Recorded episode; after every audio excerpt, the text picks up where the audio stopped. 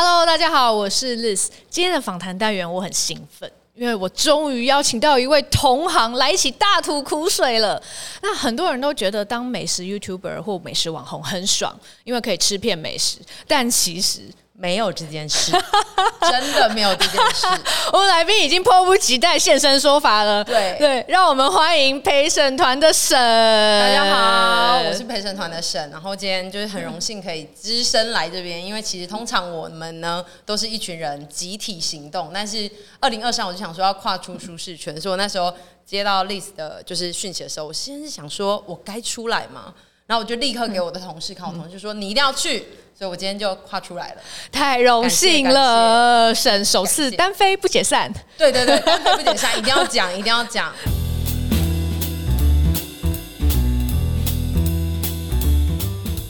今天邀请沈是想要来聊聊我们吃这件事情、嗯、背后有多少不为人知的辛酸，蛮多的，而且很多是大家可能一开始我自己也没想到，嗯、因为一开始 跳进来，我其实是以一个就是可能跟目前听众或观众。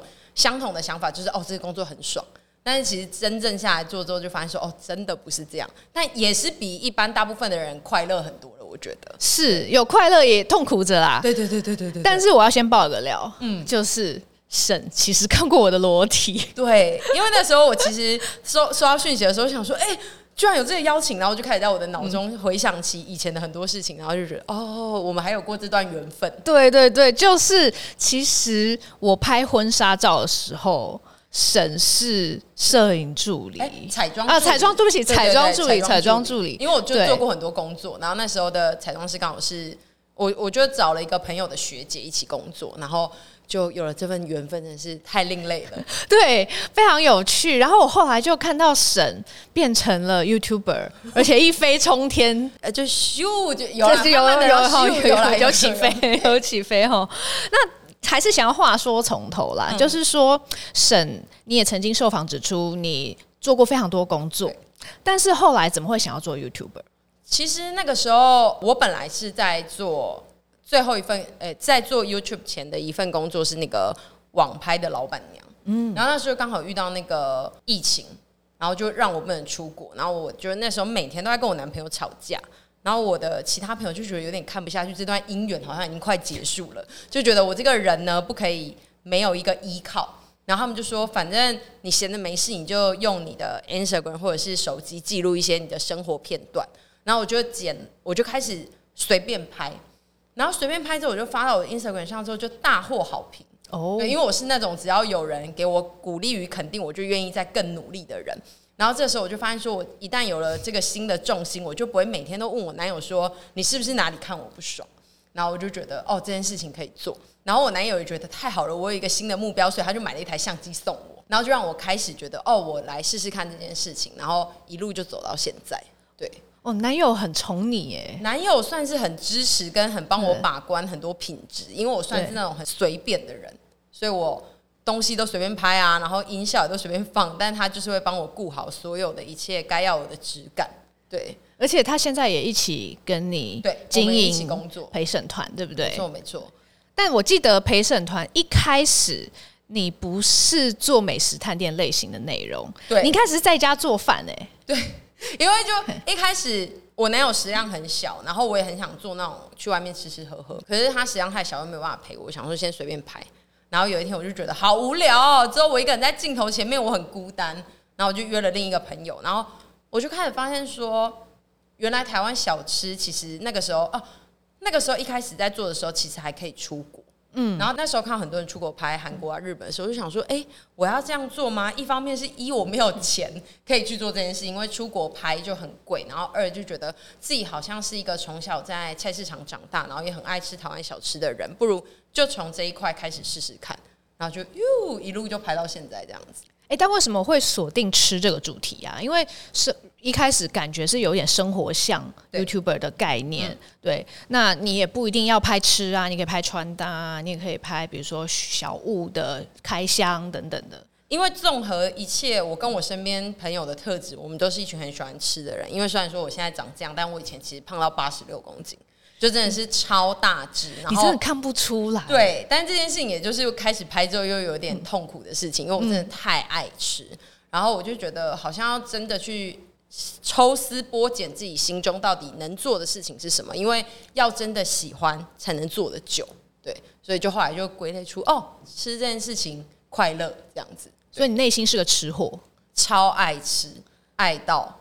对，怎么样？八十六啊？那个时候是发生什么事？为什么会吃到八十六？那是什么时候？几岁？呃，大学。因为我我们家是开餐饮的，我们家其实就是小吃店，嗯、所以我从小就吃这些东西。然后我阿妈的主张就是，小朋友喜欢吃，就要让他们成长。所以从小在路上，就是我们家跟别人的餐厅，我只要去，就我就会可以有源源不绝的食物。然后那时候真的不知道什么叫做漂亮，小时候。但当你发现漂亮的时候，你已经来不及了。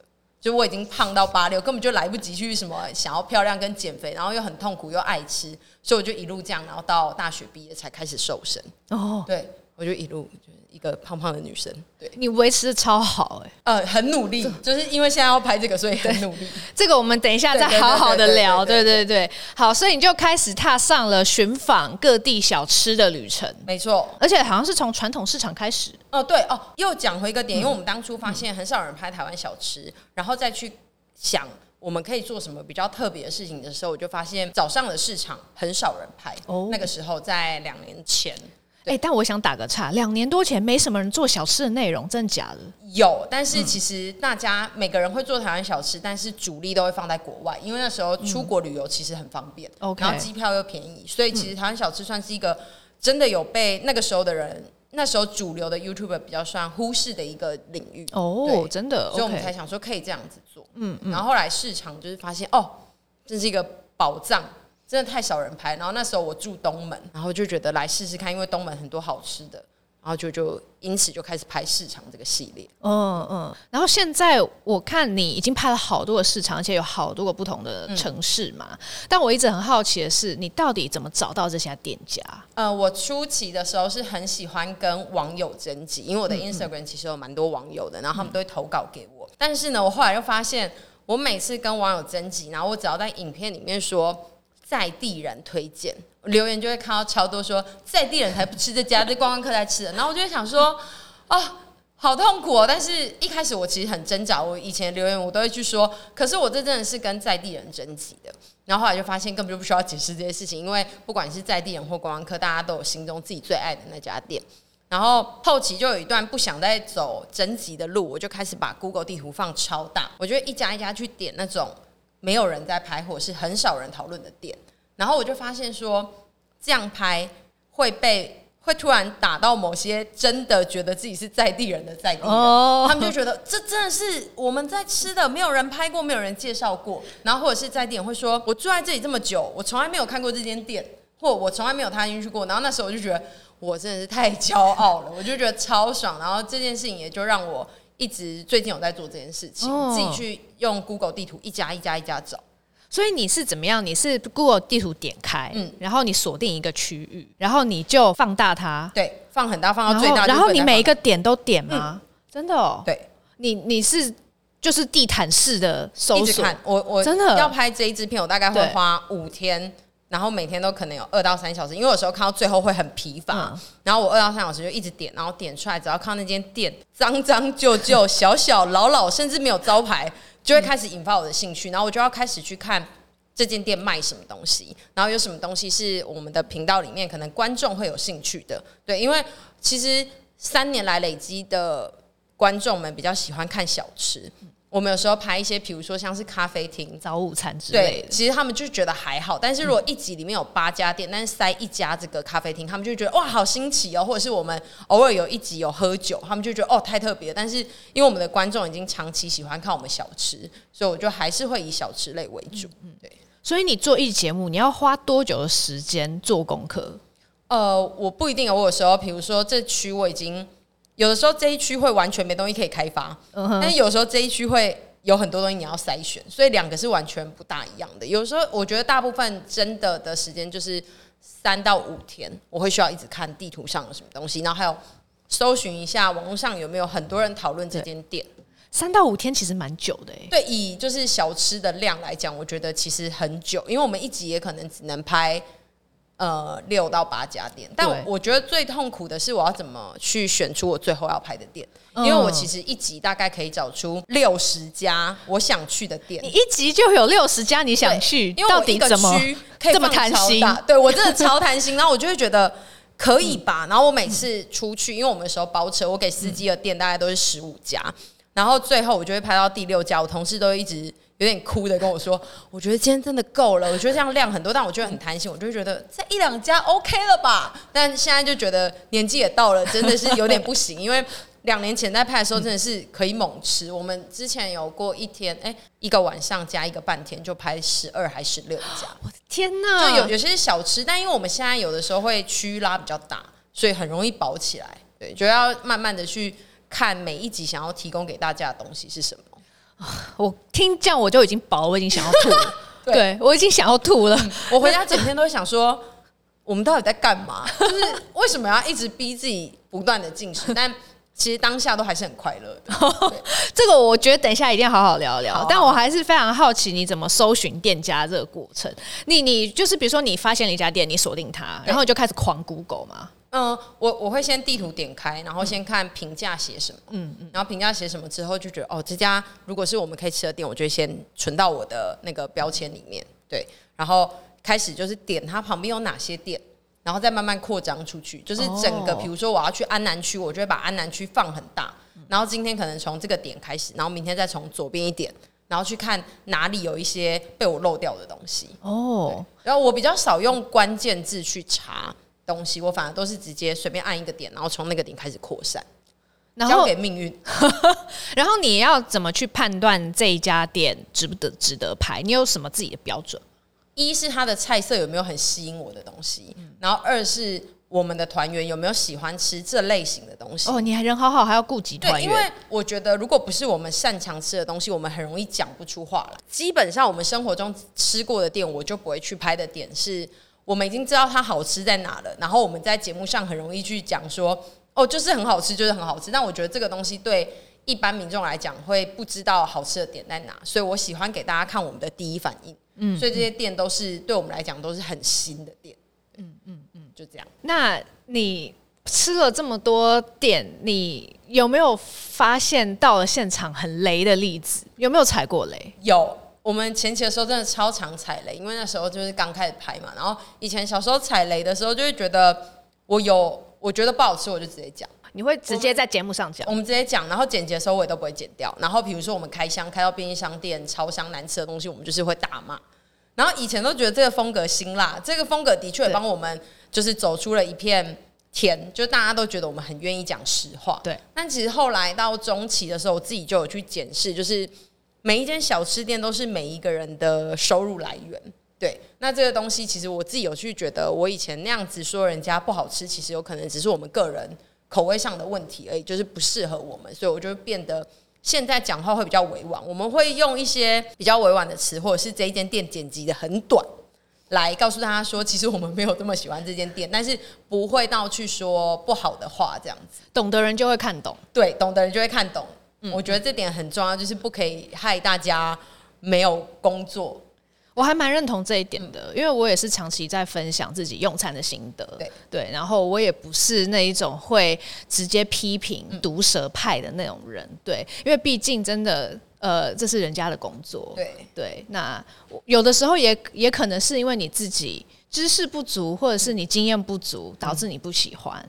对，所以我后来也都是觉得还是要与人为善。没错，没错，这件事情真的非常重要。然后一方面也是很怕哪一天真的被告。我自己啦，我自己是真的是有在害怕这件事情，因为我们有时候讲话真的很辛辣，就是说什么哦，这怎样怎样。对，以前比较不懂事，现在长大很多了，吓死，真的。但是呢，我我蛮好奇的是，你们怎么决定要去哪里啊？因为我看你们也。从南到北跑过很多地方，哦、可是也不是说是一个照顺序的过程，你们好像还蛮发散的。我们就是一群很不安于世的人。嗯、我们今天会突然觉得说，可能因为我们家有很多团员嘛，然后就会突然有人说：“嗯、哦，好久没去哪里了，或从来没有去过哪里。”然后一些平常的聊天，我会把大家的需求先放在心中，嗯、然后等到比如说真的要拍片的时候，我就会去看说：“哦，最近好像很久没去哪，我们可以去一下，或者是。”我也是因为拍了我也是因为开始拍 YouTube 之后，才开始比较认识台湾。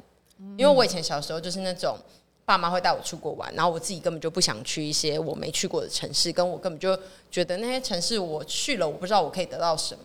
但现在开始就会觉得，哦，从小吃你可以得知这个地方的一些发展啊，或者是以前的历史故事，都是一件蛮好的事情。有什么让你很惊喜的小镇？有什么让我很啊？我最近呢，因为其实我小时候是我是新营人，台南新营人，嗯、然后我很常去嘉义。可是我小时候就是只会吃某几家店，因为都是爸爸开车去。然后现在开始就是这一年来吧，拍过蛮多嘉义的，然后就觉得哦。原来嘉义这么好吃，因为通常在台南出生的人可能会觉得台南就是最棒的，但是现在的我觉得嘉义超棒，就嘉义是一个很值得大家去的地方。然后我也是因为这个才会去彰化，否则我以前没有去彰化，我以前都去大城市，然后就开始觉得，哎，这些地方有一些其他城市没有的小吃，或者是他们很主力发展的小吃，是真的要到这个地方你才会了解的。我真的很少看到这么谦虚的台南人呢、欸，真的吗？哦。对啊，台南人都是以台南为骄傲嘛。对对对，台南最赞。对啊，台南真的赞。我每次去台南都是还是会觉得这里应该可以再拍个八十集都没问题的那一种，因为各地都是小吃。但是就是因为觉得还是要把眼界打开一点，看看其他城市，所以我觉得其实整个台湾对我来讲都是一个非常好吃的地方。那嘉义让你这么喜欢，你可不可以推荐几样你很惊艳的？小吃，嘉义有一家叫做那个体育馆炭烤的那个热炒店，它算是我最近应该一年来吃过最好吃的饭。哇，对，但它真的是很粗暴的，它就是有一个东西叫油鸡饭，然后他就是在饭上面淋了很多的油葱，然后放上鸡肉，然后那一碗就是有一个魔力，就是你会一直吃，一直吃，一直吃。我们甚至有两集是连续的，我们就是连续拍了一样的店。它已经好吃到我们愿意，你愿意打破你的原则，对对对，再去吃一次，真的、嗯、好。这个记起来，嘉义的体育馆馆、体育馆炭烤，对，然后还有一间叫做辣木的那个咖啡厅哦。对，因为我觉得我们的观众有时候，我们后来拍一拍，就觉得我们小吃间，如果你塞六家小吃，你中间有一家咖啡厅给观众的话，他们可以去那边休息喝个咖啡，然后下午再站。所以我们现在很喜欢安排一个咖啡厅，让大家可以去那边待着，然后可能拍一些漂亮的食物啊，然后也可以分享这样子，很贴心呢。有时候会有一些这样的规划，但有时候刚好地方如果那个地方如果没有这个点可以选，我们就也不见得会硬塞。但你也是直接就是推论，你的观众就会照着你的行程，就这样子加一吃八家。对，我现在越来越发现，好多人会。跟着一起吃到四家五家，因为我觉得这不是常人要做的事情。但我看到的时候，我都会觉得你们真的很棒，因为他们甚至有些我们的观众很喜欢看小吃的话，他们会看很多人，所以他们有可能去台南的话，就会综合很多 YouTuber 的那个口袋清单嘛。然后我就会看到，我上次还看到我吃十二家的，然后我就想说。一天吃十二家，然后他们就会吃完之后来跟我说：“你们真的很辛苦，我们吃到第几家的时候就不行了。”然后我就会说：“你们真的不要这样子，就一两家就好了。”就是因为我觉得台湾没有很大，所以想去随时都可以去。所以我觉得还是以一个最舒服的状态留下你对这个城市的印象是最重要的。那所以你的 Google Map 现在点开来全部都是标记吗？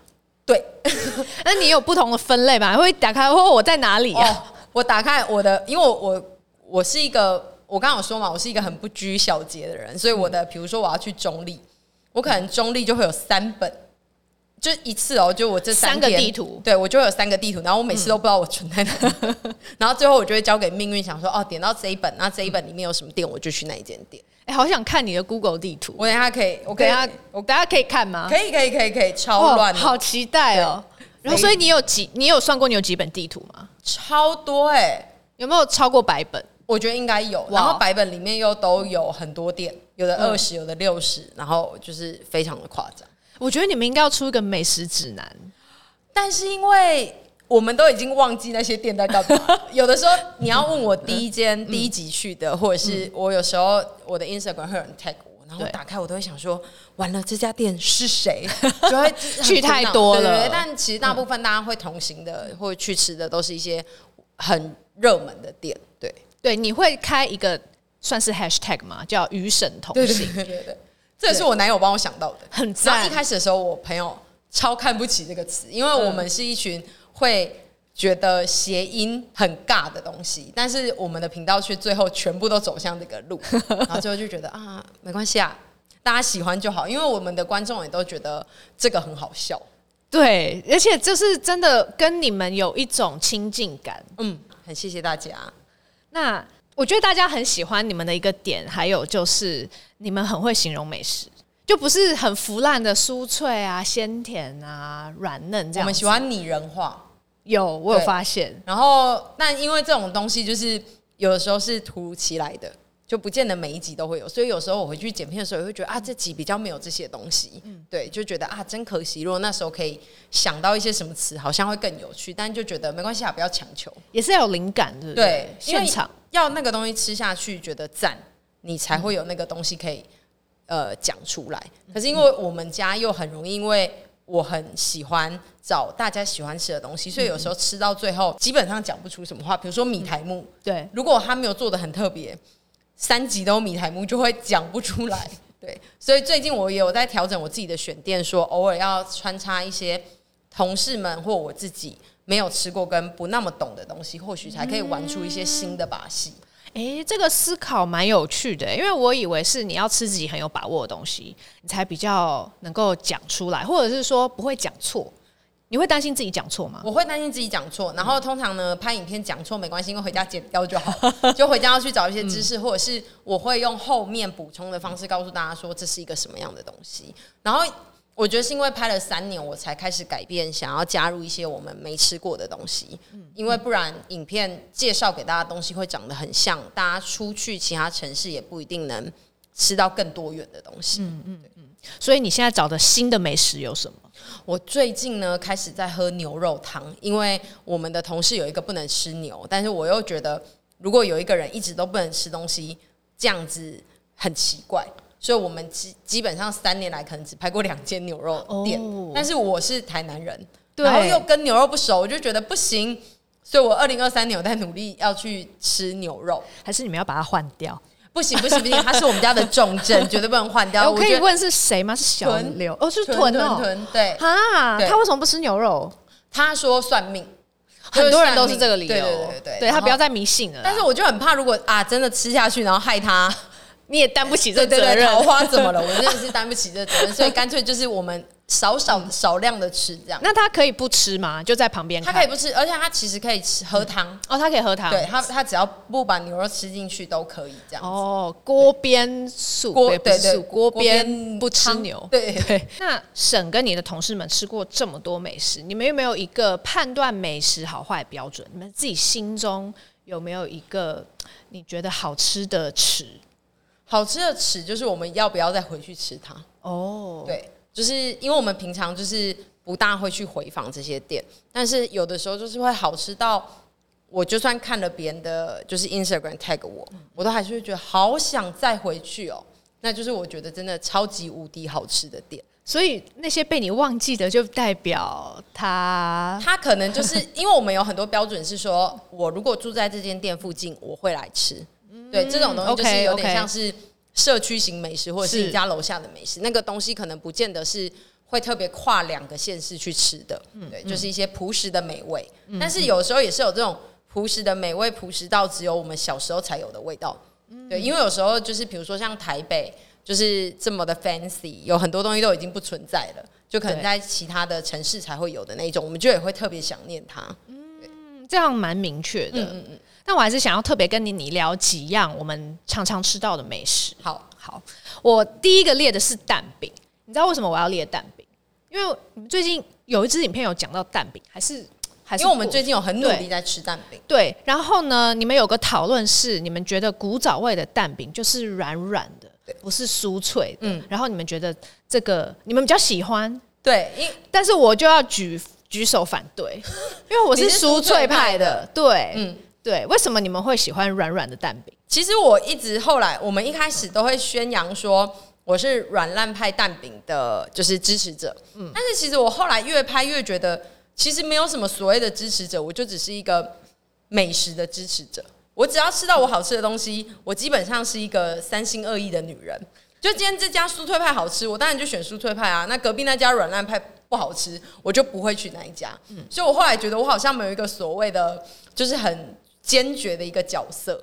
对，因为像我们一开始是因为觉得台北的粉浆蛋饼太少，所以我们想要推广粉浆蛋饼，然后我们就觉得真的太少了，所以我们才会一直出来喊说我们是喜欢软烂蛋饼的人。对，但是因为台北真的太少见这些东西，但后来我们就开始越吃越多蛋饼，最近就吃到好多家。酥脆派也很好吃，然后我们就开始轻轻的放下自己心中以前的宣言，就觉得说，哦，这个很好吃。我觉得我们人生应该打开心胸，我们不要一直局限在自己喜欢的地方。但我觉得这也是很好的一件事情，就是可以透过我们自己这样的下修，告诉大家说，应该要打开心胸去接受很多很多的食物。嗯，对，嗯，会有人反过头来留言说：“哎、欸，你们怎么自己打脸呢、啊？你们不是说这家不好吃，或者是你不是说你喜欢某某某某美食吗？”我们都会先在影片里面把该吐槽的吐槽完。我最喜欢做的事情就是会被吐槽的地方，自己就先讲出来，就不用怕被别人吐槽。这是心机很重，因为他先预先想，是一个算尽一切的人，谁会怎么样骂你？对，所以光号后面赶快先写啊，打脸了啊，不好意思，这样子就被轻轻放下，就这样。但是真的会有很多酸民来骂，会吗？其实我觉得我们家的酸民非常的少，我不知道为什么一路走来有，但是对我来讲已经算是我看过不多的了。我觉得一方面是因为现在的那个网络社群有在教育大家说酸民是一个不应该存在的事情，所以大家有开始渐渐下修，然后加上我们的群众们都非常的团结，如果有酸民的话，可能会被。他们骂被围殴，对对对对对。然后，所以我们家是我觉得算蛮平和的一个地方。哇，真的是一个温暖的大家庭，真的很感动，真的很感动。因为我是一个很脆弱的人，真的吗？你会玻璃心吗？我以前看到任何就是在讲不好的东西，我就会难过个大概一个礼拜吧。就是我时不时就会想到，那我会一直疯狂去看那种不好的留言，真的想要让自己坚强起来。但是因为我的同事，就是我有两个同事是。非常不把别人感受觉得需要去影响自己情绪的异男，然后他们就来跟我说：如果有一个人想骂你，你什么事情他都可以骂，所以你不应该为了这些留言而伤心难过，去影响到那些爱你的人。然后我现在只要稍微看到有一点会影响情绪的事情，我就会一直跟我自己说：我不可以被打倒。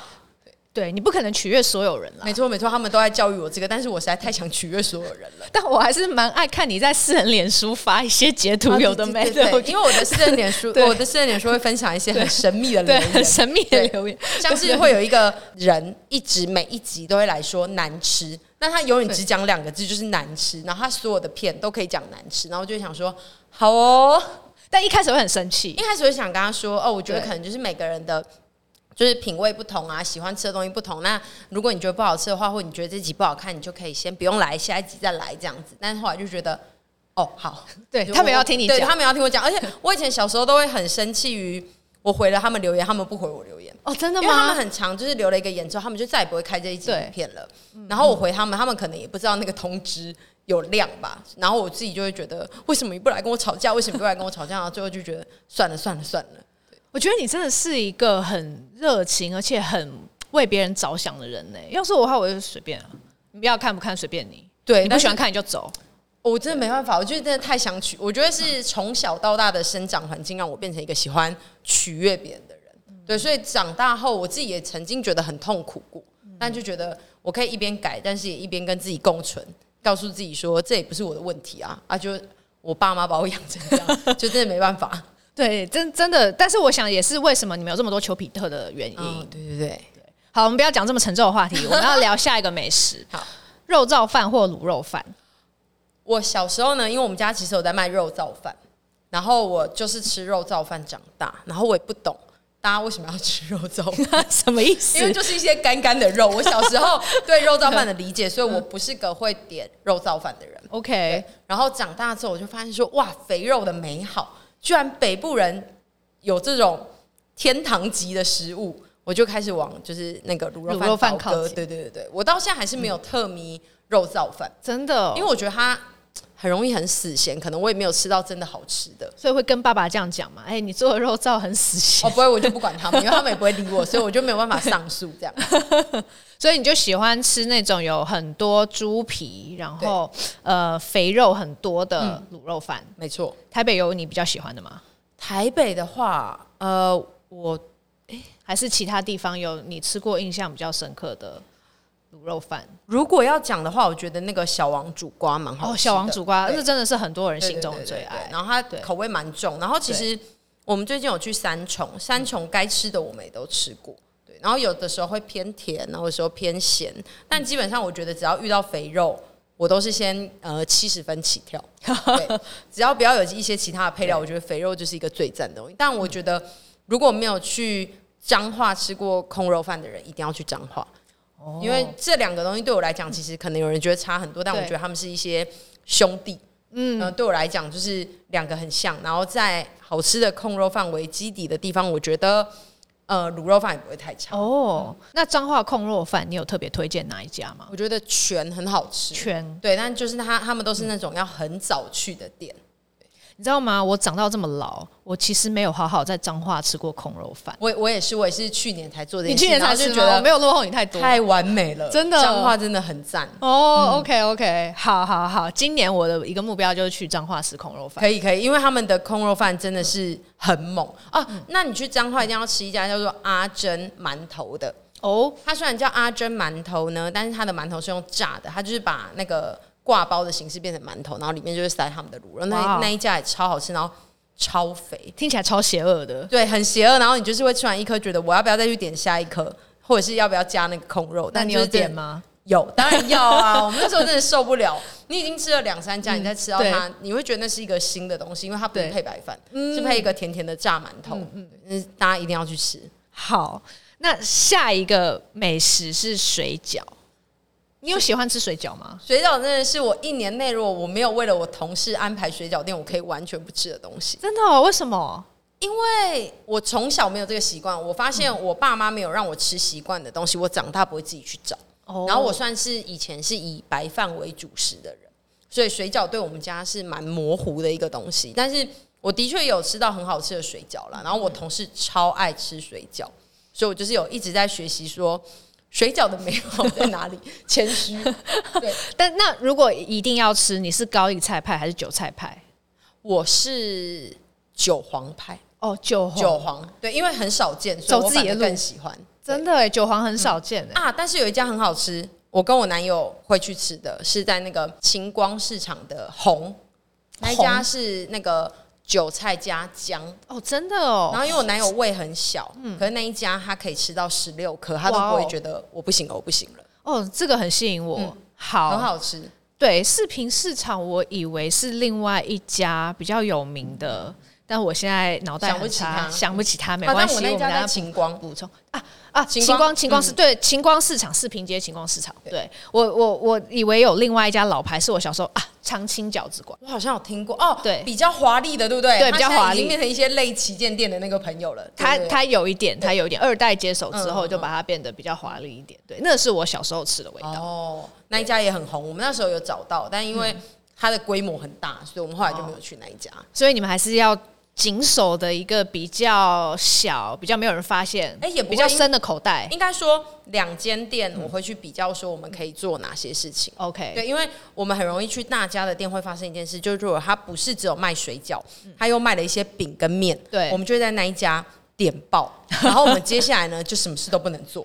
所以我就尽量选那种单一品项，因为我们的团队都是非常贪心的人，我们就是那种会叫到一桌八百。就小吃哦，有什么好叫到八百？然后就一开始前期的时候都这样，然后最后就觉得不行不行不行，慢慢下修。所以看到就想点，对，不能放过他，就会觉得我都好不容易来这个地方了，我这一次不吃，我下次什么时候来呢？这样子，可是不会觉得吃到很饱了。最后几家真的会疯掉，然后老板有时候认出我们，看到我们有拿摄影机，就会 哎、欸、招待，然后我们就会。真的不用，我懂，我懂。遇到招待的时候，当然很感激对方的心意，可是有时候会觉得啊，我真的吃不下，真的吃不下。然后后面有别的安排的时候，就会觉得啊，然后又不能。我觉得最重要的是，我不想要让。小吃店觉得我们不喜欢他们，没错，所以我们基本上我们食物尽量就是吃完，是是是，不要糟蹋人家的心，对，因为他们都会说，哎，怎么有剩，或者是干嘛，很关心，阿姨们都会很热情嘛，然后就说没有没有没有，真的很好吃，然后明明已经真的吃不大下了，然后会再打包吗？有的时候会，就是现在稍微再长了几岁，这种实力，哎，食量真的不如以前的时候，最近开始会打包，会打包，对。我懂这个，我懂你讲的所有的压力，对我懂。好，好，那下一样美食炸鸡，因为你们好像蛮常吃炸物，炸物是我人生中觉得快乐的泉源，是、哦，所以我真的很爱吃炸。然后我觉得只要是热的炸物，其实不大会出错，就只有有没有特色。对，然后很多是蛮普通的炸物，但是只要是热腾腾吃到，我觉得都还算是蛮幸福的。所以只要不是呃没有炸脆或者是冷掉，冷掉真的有点不行哎、欸，因为我很怕买那种温温的炸鸡。对，对，然后但是有些店就是去了之后，可能刚好不是在最热门的时候，然后我又不能请老板重新帮我炸一锅，有的时候就是那种一块一块夹，比较不是咸酥鸡的那种，就会让我觉得啊怎么办呢？对，那炸鸡你是喜欢那种有先腌过，比如说？是像顶呱呱那种有酱油腌过的，嗯、还是说盐味的？啊，我其实都可以，都可以。因为我真的太爱炸物了。我其实只要有那个炸外皮，我就会觉得哦，这是世界上最美好的东西。我对炸物很没有呃规则吗？就是对超级宽容的，对，非常的宽容。嗯，所以外面的。外皮是有没有上浆，还是说它只是沾了薄薄一层面粉去炸？都其实可以，都可以。对，然后什么粉都可以，只要它是味道不要让我哦。我觉得炸物还有一个重点就是它的本质，就那个本质的肉质吃起来是不是好的，有没有腥味，反而是我觉得最重要的一件事。哦、因为我觉得有时候。那间店的人流量如果不多，很容易出现没有那么好吃的肉。然后他如果又用调味料要掩盖过去的时候，就让我觉得完了完了完了这样。对，你不觉得炸物很多时候其实是吃到那个调味料？对对。然后就因为它已经是重口味的东西，你好像也很难去要求它原本食材的是好的，对品质。对，所以吃到的时候就会很感谢。你会吃出来？我会吃出来，因为我最近有吃到三重有一家很好吃，真的哦。嗯、它就是可以，它主打什么？呃，鲜鸡肉还是什么？一开始去就觉得，哎、欸，就是一家一般会在菜市场出现的炸物店，然后一吃下去就觉得，哦，还是可以吃出一般跟很好的感觉。嗯、对，所以这个节目上线了吗？还没，这个礼拜日会上线。这个礼拜天，对，哦，好，大家应该会抢先看到对对这一集影像。那最后一个想跟你聊的美食是炒饭。炒饭我小时候真的超爱吃，但是因为现在长大后要就是饮控，所以饭类我就吃很少。哦，但是我真的很爱吃炒饭，我觉得炒饭是一个世界上最棒的食物。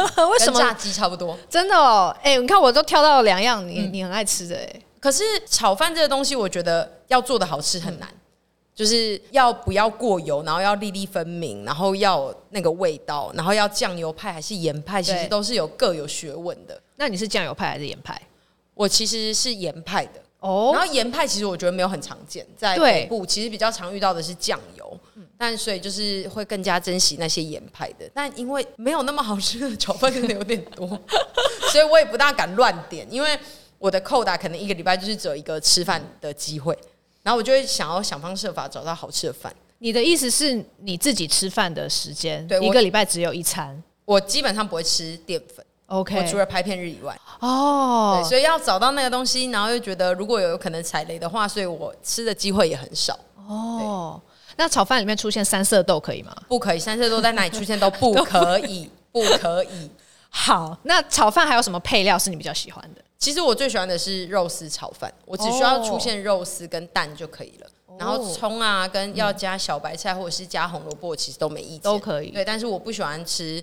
虾仁、牛肉，或者是呃火腿，或者是蛋炒饭，我都不要，因为我是一个喜欢吃肉的人。真假？嗯、我刚正想说虾仁有没有加分？没有，真的哦。而且虾仁，如果有朋友喜欢吃虾仁，我会夹出来给他。哈，因为我没有特别迷吃海鲜哦，对，所以就是对我来讲，而且虾仁又比较贵，所以我会觉得用相同的价钱，我可以买到更多的肉丝蛋炒饭 我就可以肉丝加价。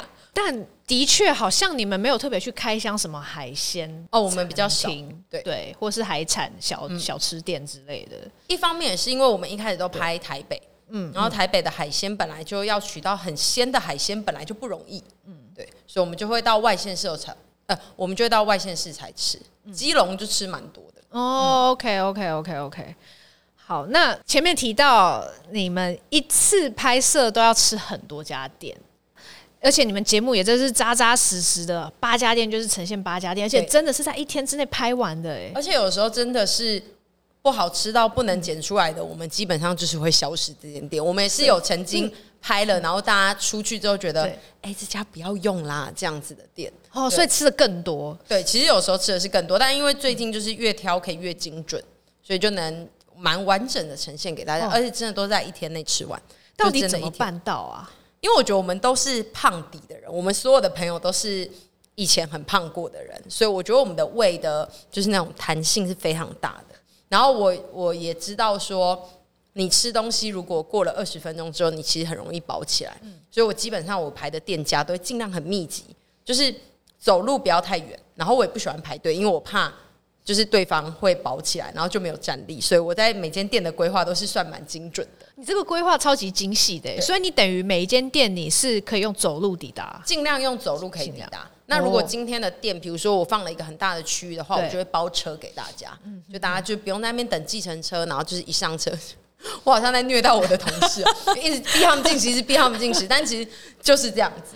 那所以你店跟店之间的距离大概是，比如说五分钟、十分钟之内可以抵达。对，有的时候甚至是隔壁或者是这一区，就是把两三间就这样吃起来。哦，那你们一次会点几样东西？哦，要看那间店呢，有时候就是会很失控。我们最容易失控的店就是面店，面店，因为我们有一个同事，哦，我们的同事都喜欢吃面，然后他们就会说什么麻酱面、炸酱面、意面、米苔木都要来一份。然后以前呢，因为我就是一个大家想点我就给你们点的，但后来就发现不能这样，我们就有一个企划会进来跟我们一起拍片，然后这些企划就会。严格的说，这间店就只准点两种主食，否则后面就拍不下去。然后我们就会一开始就会觉得，哈，然后但后来就觉得，哦，这样才是健康的行为，因为要拓展更多的店的话，本来就不能在一间店吃太多。但这代表你们真的非常爱吃，哎，很爱，而且我们其实都是用快乐的心在拍片，真的。我们每集出去都是觉得好幸福、好幸福的那一种。怎么可以做到啊？因为。真的很好吃，因为台湾的食物对我来讲就是真的是很好吃啊！加上有一个点，我拍完片之后，我会开始进到影控期，嗯，我就会不大能吃这些我在拍片日才能吃的东西，所以等于说那一天就是我的救赎。我可以吃任何一切我平常吃不到的东西，那这样我就会成为可以在那一天我觉得最快乐的小天使。我发现秘诀了，对，就是你其他天其他天都超级节制，很像在戒断，真的假的？对。但你每个礼拜都要拍片，每个礼拜每个礼拜是花一天拍，嗯、拍，所以一个礼拜拍一天，其他六天你都饮控。但是也没有真的那么可怕啦。我有时候，比如说心情不好或月经来，就还是会吃。嗯，而且我都会吃到。而且虽然说大家都看我们拍八家，或者是我们一次开箱开十六样商品，但我们结束后就是还是会可以吃别的东西哦。因为我们的胃都有留给一些我们真的很爱的食物，比如说像呃一些炸物店，然后我们又可以再叫个三百。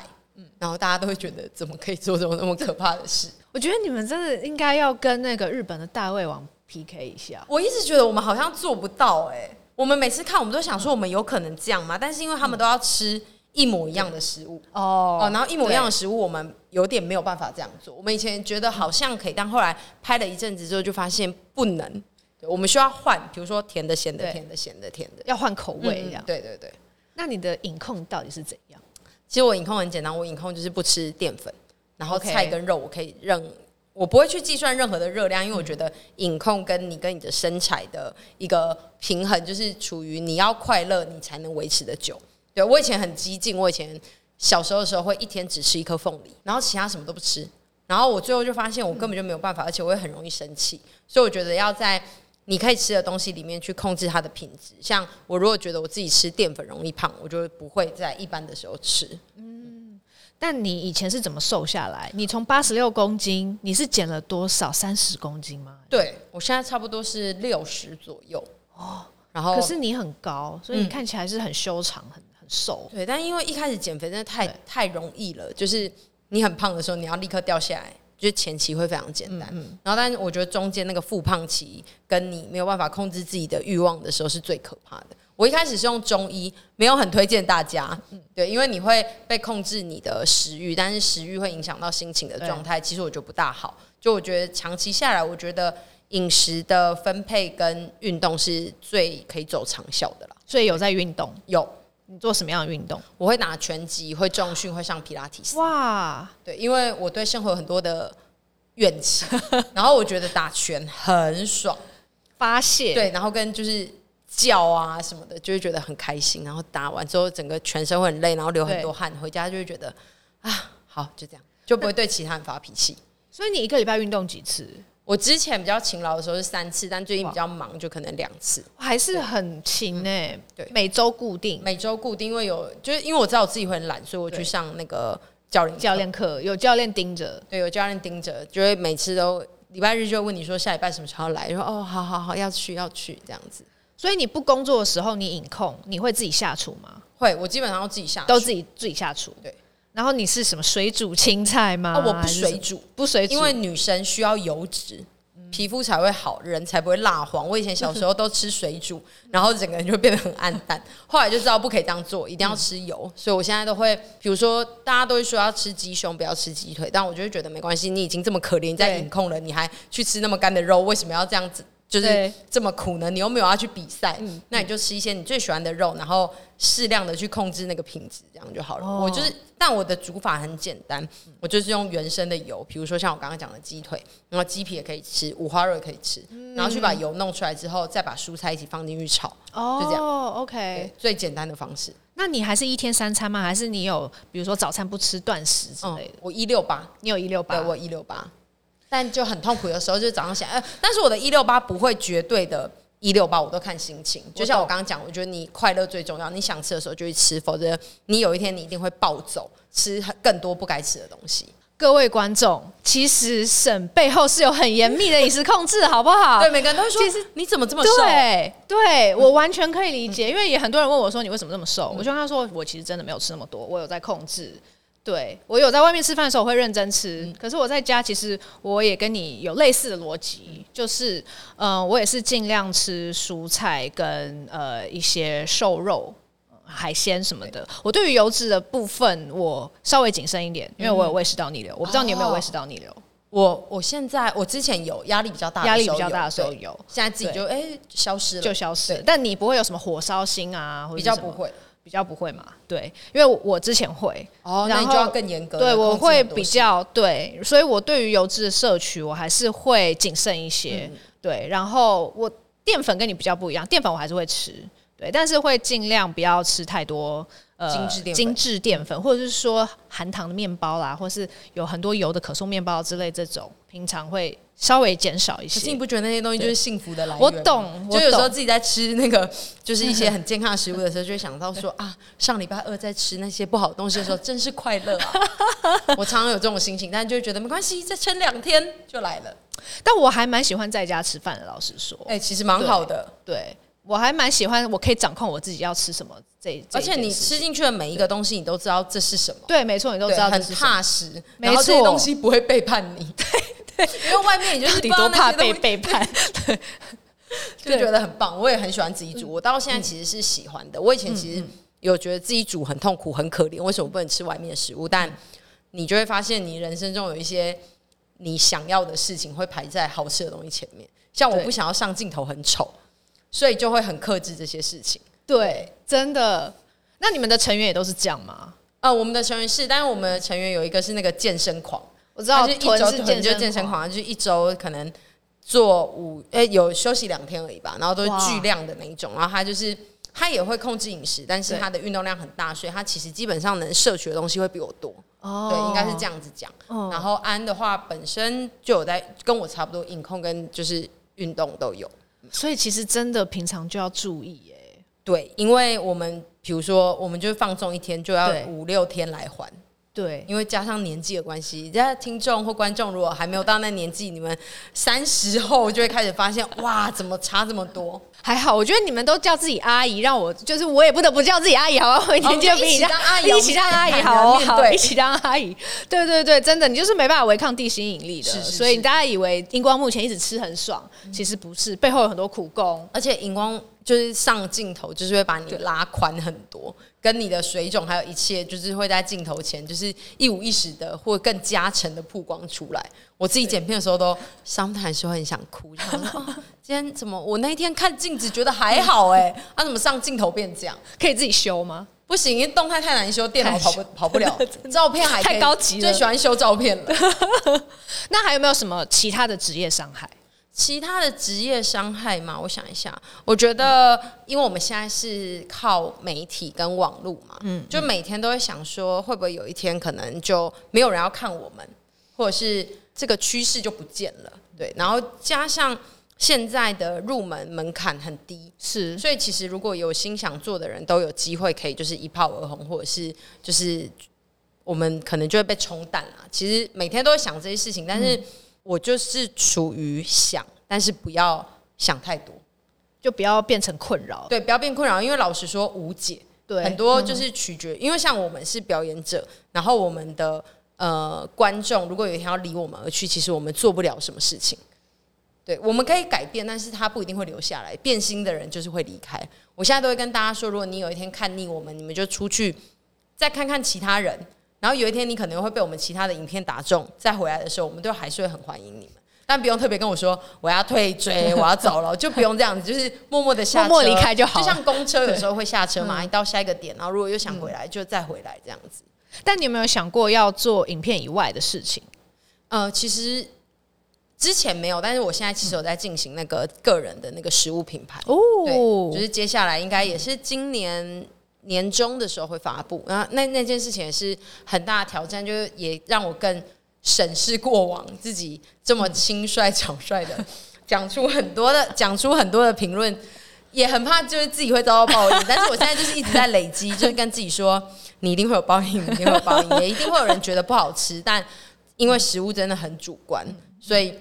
喜欢的人可以留下来，不喜欢的人没关系，就继续看我们的影片，也不用特别买我的食物这样子。这是一种反向的行销啊，就是说，对你们喜欢我，嗯，真的不用特别尝试，不用特别都不用特别来买，没关系，喜欢再买。我我真的都会这样讲，就是没有必要的就不要特别来买啊，喜欢再说啊，一开始也不要买太多。然后很怕大家，因为像我自己会开团购嘛，然后我都很怕大家会觉得很相信我，所以去一口气就买太多。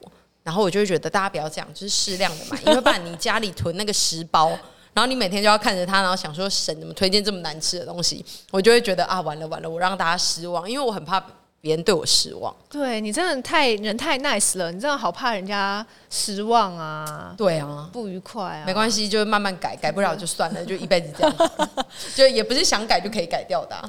但团购其实也是你们一个蛮主要的一个业务，对。我觉得蛮快乐的，因为我是一个喜欢买东西的人，嗯、所以我以前才是那个韩货的老板娘嘛。然后就因为以前做生意都没有做起来，然后现在团购就让我觉得哇，真棒！对，就是销售让我觉得很开心哦。但我一开始也很拉扯，因为团购这件事情就是会有收益嘛。对，我们就是靠别人的消费而获得收益。我一开始也很。痛苦于我好像在赚大家的钱，其实也经过一些同事的教育啊，跟一些观念慢慢的改变，就觉得哦，我其实不是我的本意不是，虽然说我真的赚到大家的钱，但是我本意不是为了赚钱而去推销，是我啊，算了啦，讲那么多，真心喜欢推荐啦，跟大家分享，是是是是是。那最后想问沈一个问题是，你喜欢把美食当成工作吗？其实是喜欢的，欸，OK，对，然后我也觉得就是。透过美食认识很多台湾的，就是城市，是一件这阵子做的最对的事情。哦，对，然后这也是因为这其实最近很多人开始出国拍片，对，你也出国拍很多片，有，对对对。然后我就我也是一直在想，我到底什么时候会跨出去？是，但是我觉得我好像还没做好准备跟。我觉得，如果这不是我擅长的事情，可能我还要再更规划一下。哦，比如说像我的语言不通，跟我可能对于那边的食材没有那么认识跟了解的话，嗯嗯，我可能一开始没有办法做得很好。那我就是需要再更加的做更多的作业。没关系，你就当出去玩。对，我之后应该就是会先以当出去玩的心情出去了之后，再慢慢的调整自己，就像以前一开始拍影片一样。对对对，对你就是出去玩，然后当 vlog 一样记录一下。嗯，我相信大家还是会很喜欢看，因为最真实的反应。是是是，我之前都会跟大家说，就是如果你们有任何想要做的事情，就是要跨出去做。因为你没有跨出去做，就是你不知道你要怎么修正它。嗯、所以我最近也在准备要跨出去，就是要要跨出去了。所以今年有各种跨出去，对，各种包括来这里。不要这样，希望今天的表现是好的。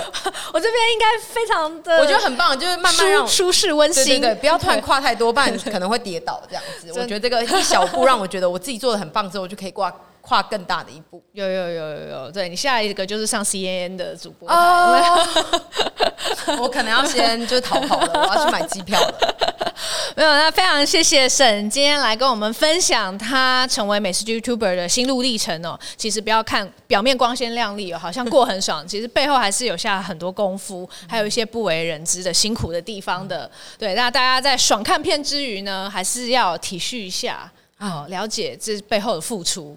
很感谢大家啦，我真的是非常感谢大家，然后也有很多人因为这样而认识台湾。